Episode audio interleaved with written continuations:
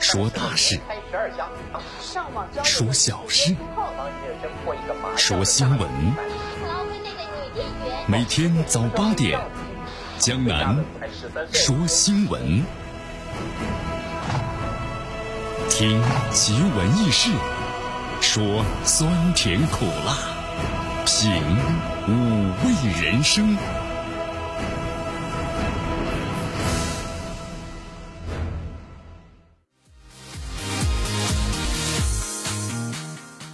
这天气的话呢，很多朋友说江南啊，这这天气，周四的话真的是如天气预报所说啊，周四呢这个气候呢发生了巨大的变化，对吧？终于是立夏了。哎呀，从五月份开始开始啊，这立夏立夏到现在的话呢，转眼之间好像立夏七八次了吧？这天气怎么还热不起来呀？是吧？哎呀，这段时间的感觉啊，就像咱们的人生一样，人生聚散无常啊，起落不定，是不是？其实，在岁月中跋涉的话呀，每个人都会有自己的故事的啊。呃，提醒大家一句，就跟咱们这个天气一样，是不是？你看，咱们很多的女性朋友说：“哎呀，这天气呢很冷了，对吧？”这段时间忙忙碌的要找秋裤穿呢。其实啊，看淡心境啊，才会秀丽，对吧？看开心情才会明媚。像我们的天气啊，这两天终于是怎么样呢？云开雾散啊，阳光出来，夏天终于来了。来，咱们关注一下今天的天气情况。今天的天气是多云，最高温度呢继续上升啊。虽然好像太阳没出来现在，但是最高温度呢达到了二十八度，最低温度呢十九度，西北风呢是一级，空气指数是良七十八。今天湿度啊是百分之八十八，冷热适宜，感觉很舒服，其实有点闷热。咱们来关注一下今天江南说新闻的主要节目内容。首先呢，我们一起进入的是资讯早早报，资讯早早报，早听早知道。美国国务卿声称中国企业是政府的工具，外交部呢言辞驳斥。很多外国企业据说正在考虑离开中国，外交部对此发言：外商来华投资热情不减。今天的今日话题呢，将能和咱们收音机前的听众朋友们来谈谈，美国是这样肢解法国的阿尔斯通的。这阿尔斯通那可是当年世界前五百强企业之一啊。抓捕企业的高管，开出天价的罚单之后，这家企业就退出去了。今天咱们一起来关注一下啊。好，大话体育。刚刚结束的熊猫杯啊，出现了这么一件的事情。什么事情啊？这夺冠的韩国球队，那么球员的话呢，竟然把这个奖杯啊踩在脚底下呢拍照。好，这事儿呢引起了这个巨大的一个争议啊。呃，最新的事件就是熊猫杯组委会呢发言收回韩国队冠军奖杯，韩国足协发函致歉。好，以上就是今天江南说新闻的主要节目内容。那么以下时间呢，我们就一起进入资讯早早报，时政要闻、简讯汇集、热点评说、资讯早早报。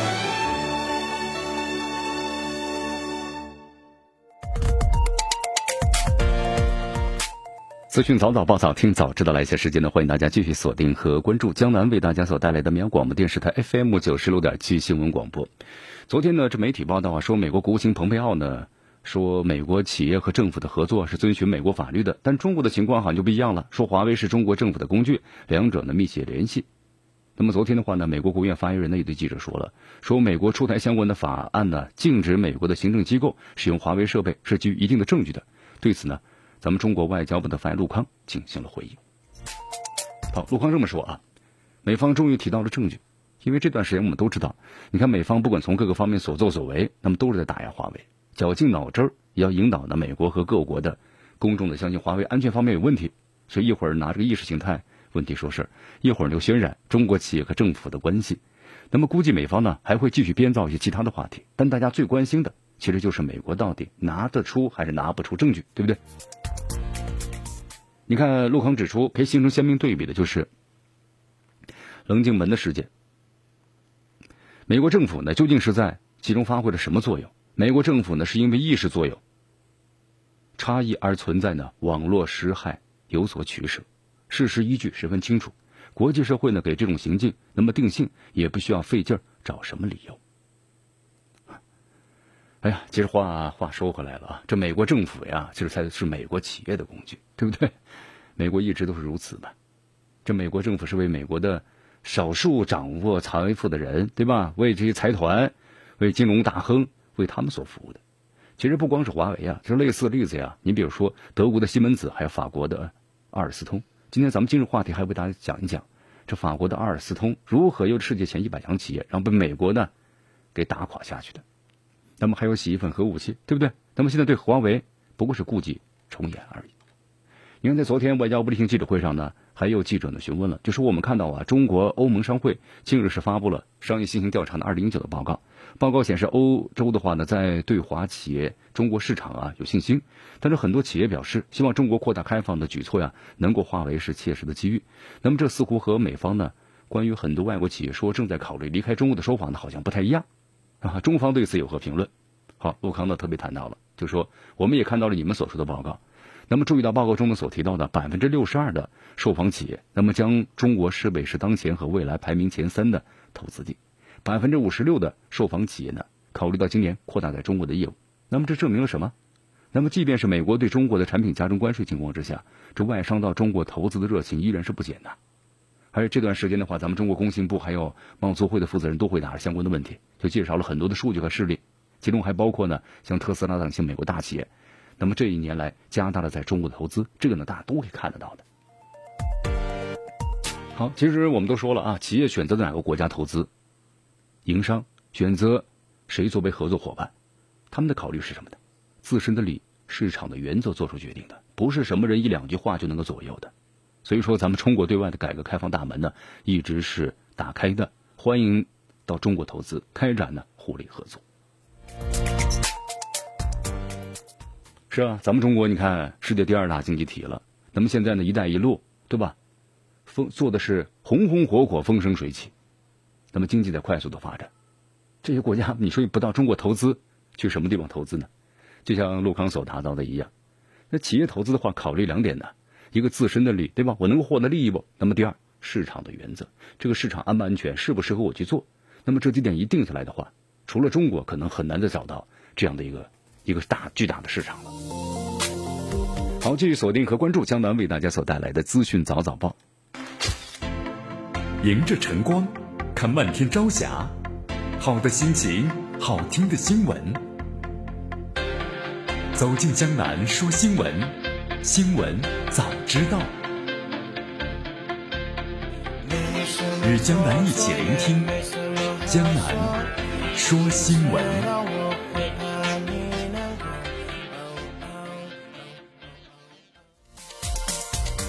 这里是江南为大家所带来的资讯早早报，资讯早早报，早听早知道。来继续锁定 FM 九十六点七绵阳广播电视台新闻广播，去关注下面的消息。好，在昨天呢，咱们中国。商务部的发言人高峰啊，接受了记者的这个提问，特别谈到中国和美国的关于贸易摩擦的问题。他说，由于这美方啊不断的升级呢这贸易摩擦，所以各种动作不断，使中美的经贸磋商呢严重的受挫。那么中美谈判呢是不是能够取得进展，很大程度上是取决于美方的态度和诚意。也就是说呀，中国和美国，你只有在平等相待和互相尊重的基础上，这个磋商呢才有可能继续。那么中方始终认为，合作是中美双方唯一正确的选择，同时合作是有原则的。磋商是有底线的，中方在重大的问题和原则上那是不可能让步。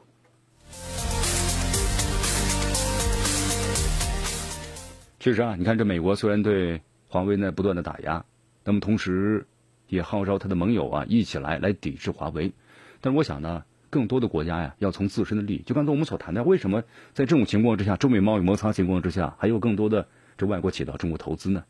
自身的利益，对吧？这利益有时候大于是一切的。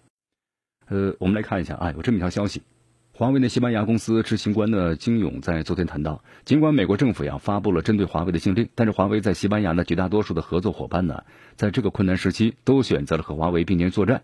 华为参与西班牙五 G 网络的建设不会受到美国禁令的影响。那么近日发生的这一切呢，不会削弱华为在五 G 领域的竞争力和影响力。好，其实你看。在西班牙的话呢，华为和很多家的电信运营商啊，都签署了五 G 的部署协议。而且从去年开始啊，华为呢还和这个沃达丰合作，在马德里和巴塞罗那啊六座城市展开了呢五 G 预商的这么一个商用的部署。同时啊，预计今年夏天就可以投入使用了。华为西班牙公司的终端业务的负责人呢，王世新告诉记者说，在谷歌宣布停止华为部分业务合作之后呢，华为产品在西班牙的销售量跌了一些，百分之二十五到三十。但是本月本周的话，已经回到了五月初的水平。他表示呢，华为在马德里和巴塞罗罗纳呢所开设两家旗舰店，这个计划呀不会受影响的。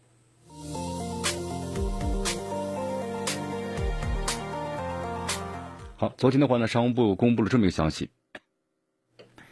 呃，在五月二十二号的时候，美国的一家公司啊，根据呢美国一九三零年关税法的第三百三十七节的规定，那么向美国的国际贸易委员会啊，就是 ITC 提出了申请，那么指控对美国出口和在美国出口、进口和在美销售的移动接触设备，包括呢计算机组件，侵犯其专利，请求呢 ITC 发起三百三三七调查，并且发布了有关的排除令和禁止令。那么中国联想集团有限公司。涉案。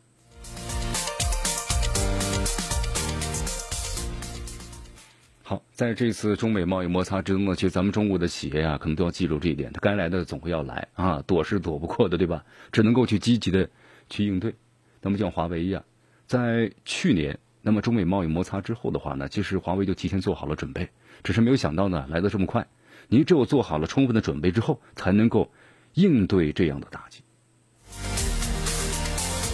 好，我们来看一下啊，可能关于这个呃 IE 这个协会的问题，呃，有这么一个最新的消息，中国计算机学会啊，昨天也发布了一条消息，就是暂时终止呢和 IEEE 通信学会的交流和合作，呃，专门发布了这么一个声明，这个声明就说了，这个 IEEE 啊，它被称为是叫通信学会，是世界通信学会，是一个开放性的组织，但是现在的话呢，就是限制其会员的活动。就是以旗下的通信学会以当地法律为由限制会员的活动。你看，这个会员来自于全世界各地，那么进行了学术的交流，但是在这里的话，把中国就给限制了，这是违背了整个协会啊它的一个最终的出发的角度和目的，是吧？在昨天呢，像 EE 啊 IEE，然后呢也发表了这个声明，就说了进一步阐述了，那么对全球范围之内，包括中国地区，那么整个会员的一个影响。特别是谈到了其中一些这个问题，就是说将华为技术有限公司，包括其六十八个附属公司加入了限制的名单。就说你不能在我们协会当中进行了学术的交流。其实我们说了啊，这个协会的最终目的是什么呢？它是给全世界呀，整个的一个专业技术的组织提供一个学术的交流的平台。但是现在的话，你看你采用这样的一个美国政府的行政命令，然后呢把中国的会员限制在外。好，其实我们说了啊，科学无国界，但这句话真的，你看美国的所作所为告诉我们，这美国呢是说给别人听的，准确的说就是你们的科学是无国界的，但是别人的科学是有国界的，是不是这个意思啊？科学无国界，但是话说回来了，教授、技术人员、科学家是有国籍的，美国科学家在禁令之下呢，那跟中国科学家交流，随时给这个 CI 就控告可能要叛国，那么如果你是美国学者会怎么办呢？没办法。随时告诉我们了，政治一旦是入侵这学术界，任何学术组织都不可能没有边界的。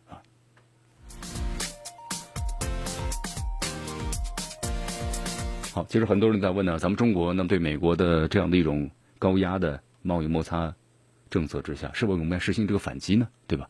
咱们中国也提高了这美国的部分的进口的关税啊，实施了这个部分的一些反制措施。但是也有人特别问了，比如说美国的苹果手机啊。这苹果手机是不是能反制呢？还有人特别问到了，就关于稀土，对吧？这美国百分之七八十的稀土都是从中国所进口的，中国占据了世界上巨大的市场。那为什么我们不把这稀土干脆我们不进口了，或者说啊不出口了，或者我们把价格提高呢？可不可以呢？好，在昨天的话呢，咱们中国商务部的新闻发布会上啊，有媒体就询问了这么个问题：就中方啊会不会对苹果公司进行了某种的限制，或者说作为呢华为那么遭受美国政府打击的报复手段之一？发言人高峰表示：“表示啊，中方多次强调了，所有在中国的外资企业合法权益会受到中国政府的保护。那么，坚定不移的深化改革开放，同时打造一个稳定、透明、公平的营商的环境。你看，咱们中国市场啊，没有发生过这样的事情，没有限制苹果，也没有呢提高或者是限制呢稀土的出口。因为咱们中国和美国是要有区别的，这美国采用的是霸凌主义啊，是不是？”然后呢，单边的贸易，但咱们中国呢是多边贸易，如果我们像采取这样的措施的话，那和美国又有何区别了呢？是不是？全球都在看着中美的贸易摩擦呀。那么同时之前呢，包括你看，呃，一直在使用苹果，咱们有很多的中国消费者。其实使用苹果呢，我们说了，并不是不爱国，只是选择呢好用的，是不是？我就像华为的这个 CEO 任正非所谈到的一样，就是不要 用这个买一部手机，你用华为或者不用华为，就是爱国和不爱国，不要去这么区分啊。其实呢。这是一个正常的一个一个贸易和选择而已，但是从那个角度来说，咱们中国呢打造这样的稳定、透明、公平的国际的一流的营商环境，这就是为什么在中美贸易摩擦发生之后，还有这么多国家的投资商到中国进行投资建厂，那么原因就在于此，这就是中国和美国的最大的不同。好，这里是江南为大家所带来的资讯早早报，资讯早早报，早听早知道。来继续锁定 FM 九十六点七绵阳广播电视台新闻广播。时政要闻、简讯汇集、热点评说、资讯早早报。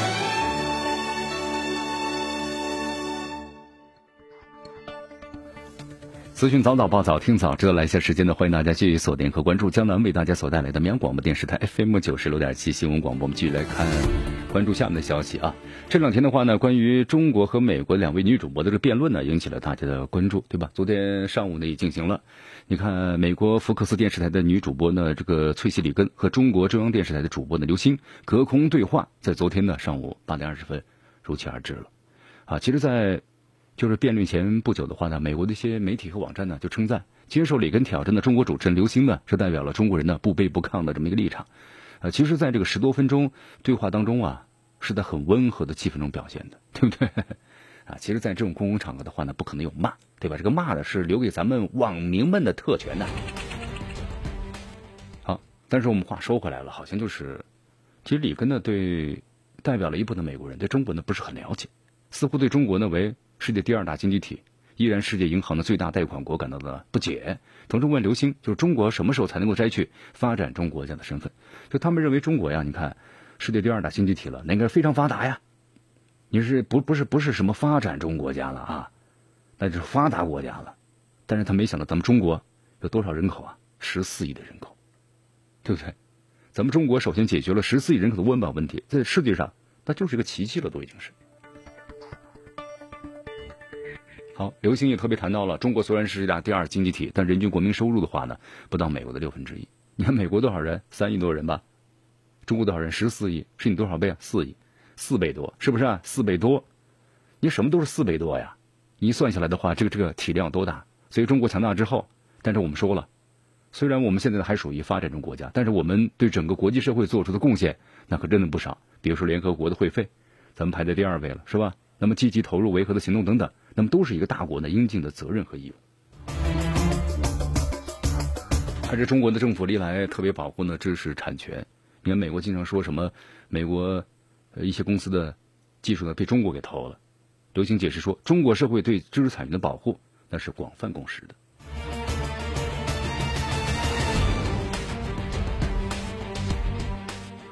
好，其实啊，我们这个辩论的话呢，如果你一个呃。每个人的话呢，都会有自己的缺陷的地方，就包括像这个 里根的话呢，对中国还是明显有很多呢不太了解啊。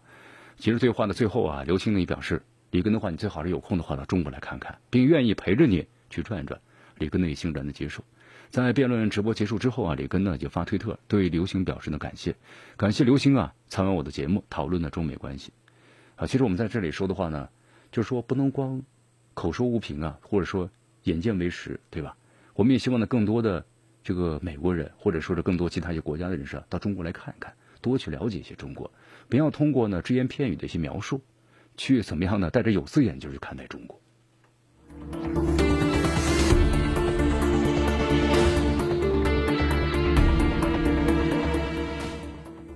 好，我们来看一下啊，其实关于这次中美主播的跨洋对话呢，外交部对此也做出了评论啊。外交部呢特别谈到，所以乐见呢中美各界人士啊，咱们开诚布公的来对话，这样对好，对吧？你要去了解一个国家，那么就通过这样的方式去多做了解。好，同时呢，你看很多网民们说，刘星应对呢不失礼节，不卑不亢，言之有理。那么确实有人说，中国已经变得如此强大了，这个观点其实非常正确。咱们中国呀，地大物博，人口众多，中国人有智慧有能力，使自己的祖国呀逐步的更加强大，同时也能够促进世界各国呢共同发展、共同的富裕啊。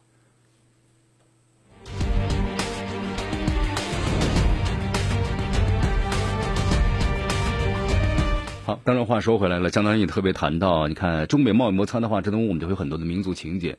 有些人就抨击啊，你说你使用这个苹果手机，对吧？有的人说你不爱国。呃，其实任正非我就谈的特别好，啊 不要有这种狭隘的民族情节。你看，包括任正非在接受采访时谈到了，如果中美这贸易摩擦啊，最后呢谈妥了，协议好了，那么就说可以使用美国产品了，那么华为公司依然会使用的一半的美国产品，不是说呢完全不用了啊。这就表示一个什么呢？就一个大国，它有一个高度和一个胸怀。你看美国以前以前为什么呢如此的之发达，能够让很多人趋之若鹜的成为向往之地？它作为一个大国有包容心啊。但是现在如果它采用这种单边的贸易主义的话，那就让很多人会寒心的。那么在这里，中国呢在不断的崛起，而体现出了个什么呢？一个大国的应有的包容和责任。但是我们来看个消息啊。世界这么大，我想去看看。你看，本世纪初啊，咱们中国选择国游的游客呢很少了，即使一千多万啊。但是呢，这个十七年之后啊，就是关于这个出国旅游，那就达到了一点四五万、一点四五亿。你看这个数字的话呢，是增加了有十倍多了。呃，本世纪初以来，咱们中国的出国游量那是逐渐的增加了，其中美国是首选地。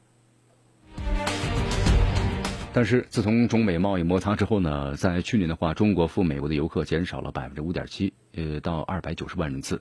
那么是从二零零三年以来啊，第一次出现下滑。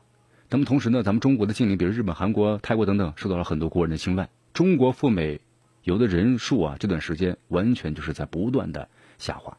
就什么原因呢？对不对？大家肯定要问题。那首先就是中美的贸易摩擦。当然，这个背后的原因呢，还比较复杂了啊。呃，很多中国游客呀，要选择的话，第一不愿意跑太远的地方了，那么情愿的跑离家近点的地方，比如日本、泰国。那么另一方面，去年的话呢，汇率波动比较大的国家，吸引了不少的中国游客，比如土耳其、俄罗斯等等。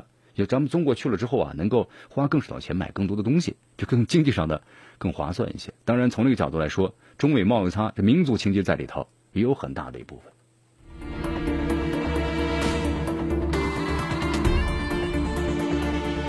其实呢，我觉得中美贸易摩擦啊，你看也有评论人士呢特别谈到了，像这美国的话，你看特朗普政府，呃，他为什么要发动中美贸易战呢？就他把这个国内矛盾啊进行转移。你看，在美国国内的话呢，经济增长的非常的缓慢，那么同时呢，失业率呢也在逐渐的提高。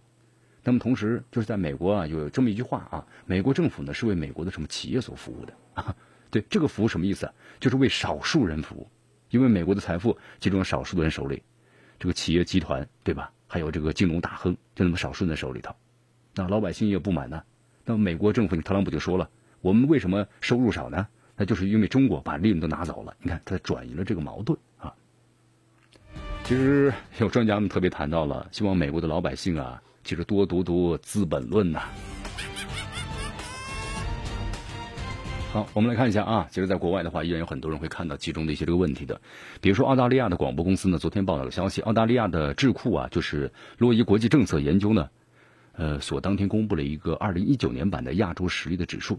那么，就是综合实力这份数据显示，中国正在缩小呢和美国的差距。该智库称啊，特朗普发动的贸易战将无助于阻止中国的崛起，反而有可能会加剧美国在亚洲的衰落进程。对，其实对于咱们中国的增长实力的增长，美国是充满了忧虑。但是话说回来了，他又毫无办法。好，继续锁定和关注江南为大家所带来的资讯早早报，资讯早早报，早听早知道。迎着晨光，看漫天朝霞，好的心情，好听的新闻。走进江南说新闻，新闻早知道。与江南一起聆听江南说新闻。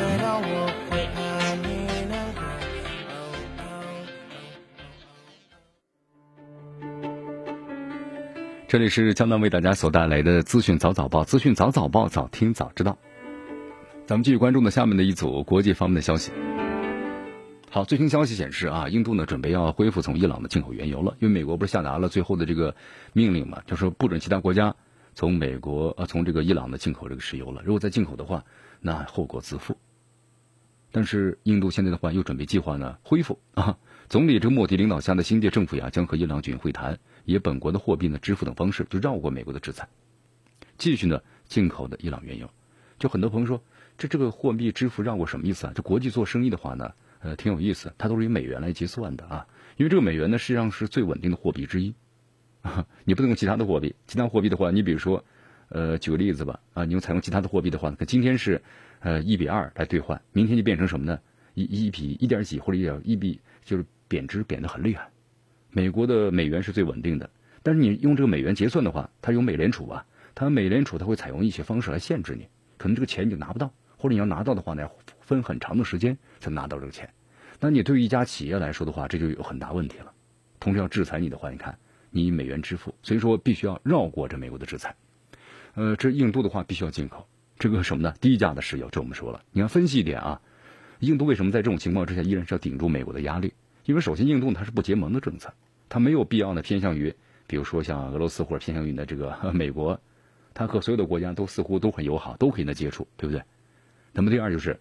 印度的整个经济啊，这几年呢发展速度是挺快的，但是我们说了，这家底儿有点薄。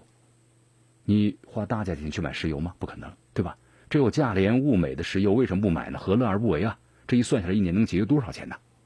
所以说，各方面考虑之后，那印度也要从自己的利益角度出发呀。你也不能光顾着美国的这面子，是吧？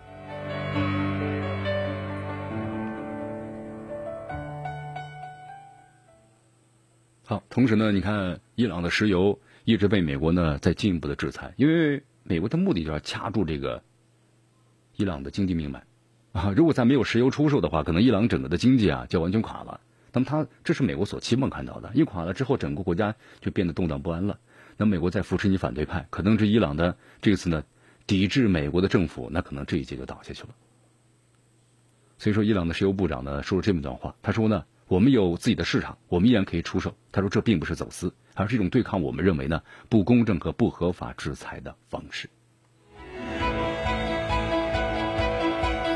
好，咱们中国外交部呢也特别谈到了啊，关于这个美国呢不再基于伊朗的原油买家呀制裁豁免这事儿，咱们特别坚决反对美国是这种单边制裁和所谓的长臂管辖。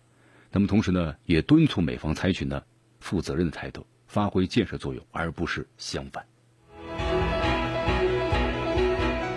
好，请继续跟随江南一起关注我们以下的内容啊。呃，咱们再说一下这个危机解密。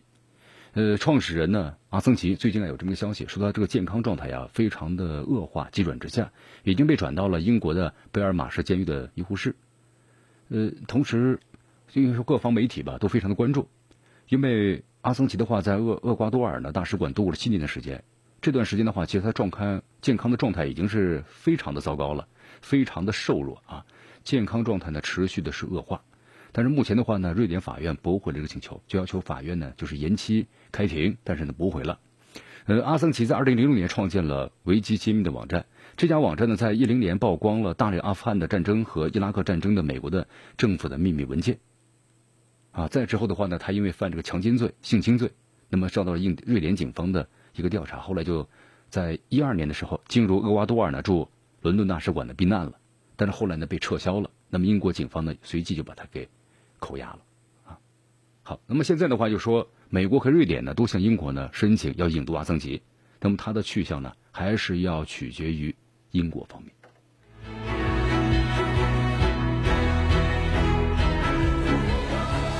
好，这里是江南为大家所带来的资讯早早报，资讯早早报早听早知道，来继续锁定 FM 九十六点七。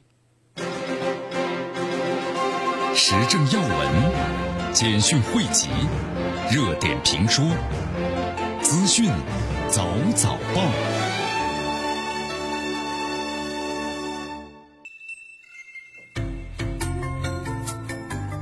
资讯早早报，早听早知道。来一下时间呢，欢迎大家继续锁定和关注江南为大家所带来的绵阳广播电视台 FM 九十六点七新闻广播。好，刚才咱们特别谈到了伊朗的这石油啊，你看印度的话呢，不顾着美国的禁令，对吧？那我依然还要。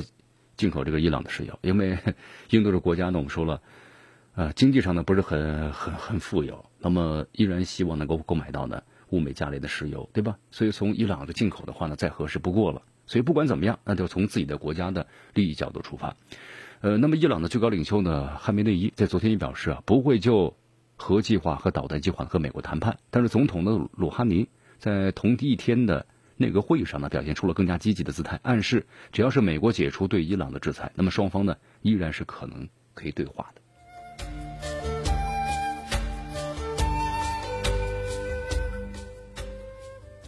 好，其实咱们来了解一下伊朗的整个的一个权力的结构啊。伊朗具备呢这个双重的权力结构，就是哈梅内伊在所有的主要的政策方面有最终的决定权。那么像这个哈梅内伊啊，也是武装司令部的总司令啊，有这么一个问题。那么同时，美国总统特朗普呢也特别谈到了，他说他对伊朗啊通过谈判达成新的协议还是抱有希望的。他说我真的认为伊朗的希望达成协议，我认为这种情况啊是有可能发生的。你看，在一八年的时候，美国就宣布呢单方面退出伊核协议。重启对伊朗的制裁，导致两国关系紧张，这是美国最主要的目的，对吧？因为伊朗呢是以色列的死对头，那么同时又跟整个美国的中东政策有关系，要从中东啊逐渐撤抽身了。那么同时要扶持他的 另外的盟友，就以色列，而伊朗呢是以色列的死对头，所以他就要对伊朗呢实行这个严重的打击。那只有退出伊核协议，才能实行的经济封锁。那么近期的话呢，美国又以伊朗的威胁为由，又调派了航空母舰、战斗群，包括士兵进往中东。那么这个战争啊，感觉一触即发，对吧？那么这个战争能不能打呢？其实这个局势现在看的话还非常紧张，很不好说。美国呢是做好了各方面的准备，那么可能在有的时候突然一下子，在你意想不到的时候呢，这空袭行动就开始了，对吧？似乎在和平的时候，突然要下和谈了，但是突然实行了军事打击。美国呢也也有可能会采取这样的方式啊。所以说，在整个中东局势现在呢，还是特别是美国和伊朗的关系相当的紧张。好，再跟随江南来到委内瑞拉。委内瑞拉的这个国民议会的议员呢，冈萨雷斯在昨天的发文，对委内拉反对派和政府代表啊，在挪威举行的幼儿园会谈呢，举行了这么一个进行了一个评论。他表示呢，委内瑞拉的反对派啊，不准备放弃在该国呢争夺权力的斗争。你说委内瑞拉现在呢，你要和平下来，看来确实是非常的困难的。好，因为在昨天的话呢，反对派的领导人瓜伊多呢，发表了声明称。委内瑞拉的政府代表啊和反对派代表呢，在奥斯陆举行的会谈呢，没有任何的结果。说这次会议呢，没有达成协议。好，挪威外交部呢也特别发表了声明啊，就说这两派啊，你看一个政府还有反对派代表，希望他们能够朝着呢委内瑞拉找到一个呢依照宪法的解决方案的方向前行。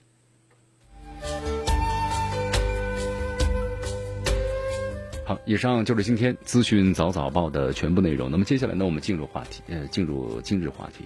今天今日话题，咱们谈谈，就是关于这个法国以前是前世界一百强的企业阿尔斯通，这家企业最后呢出了很多事儿，被美国抓捕了企业高管，同时开出了天价的罚单啊。高管呢出狱之后，那么这家企业就从此呢从一百强当中就完全的退出去了。你看，好，那么突然让我们想到了华为，是不是啊？这样的情况。那么今天进入话题，咱们一起来看看。美国是怎么来肢解法国的阿尔斯通？